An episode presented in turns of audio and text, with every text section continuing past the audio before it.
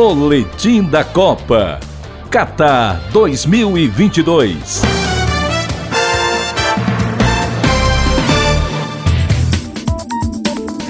Você olha a área técnica e vê treinadores ainda com jeito de atleta.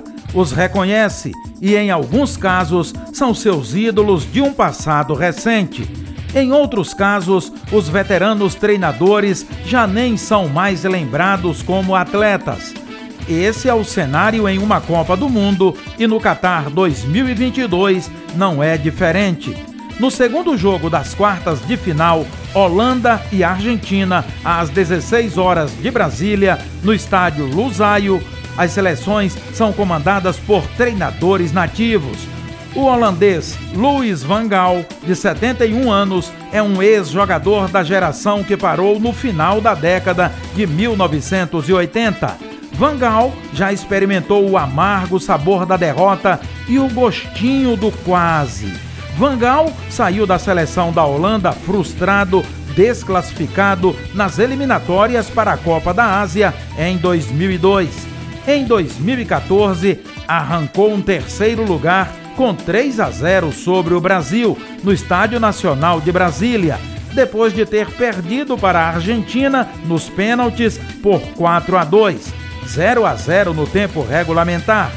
Agora, no Catar, o invicto Vangal vive uma revanche contra a Argentina.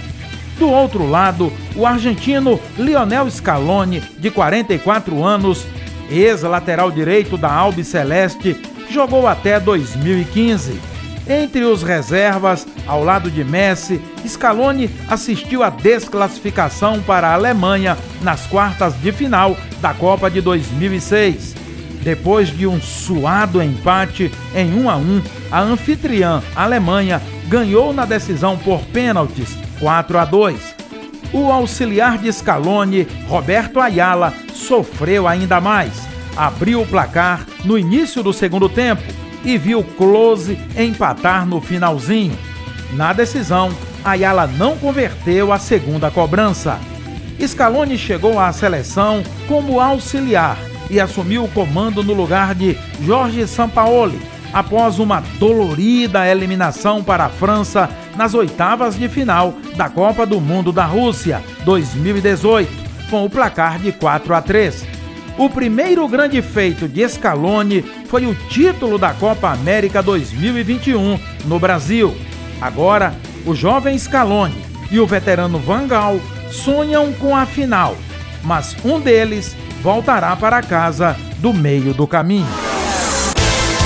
Informações Copa do Mundo 2022 aqui na sua FM Assembleia.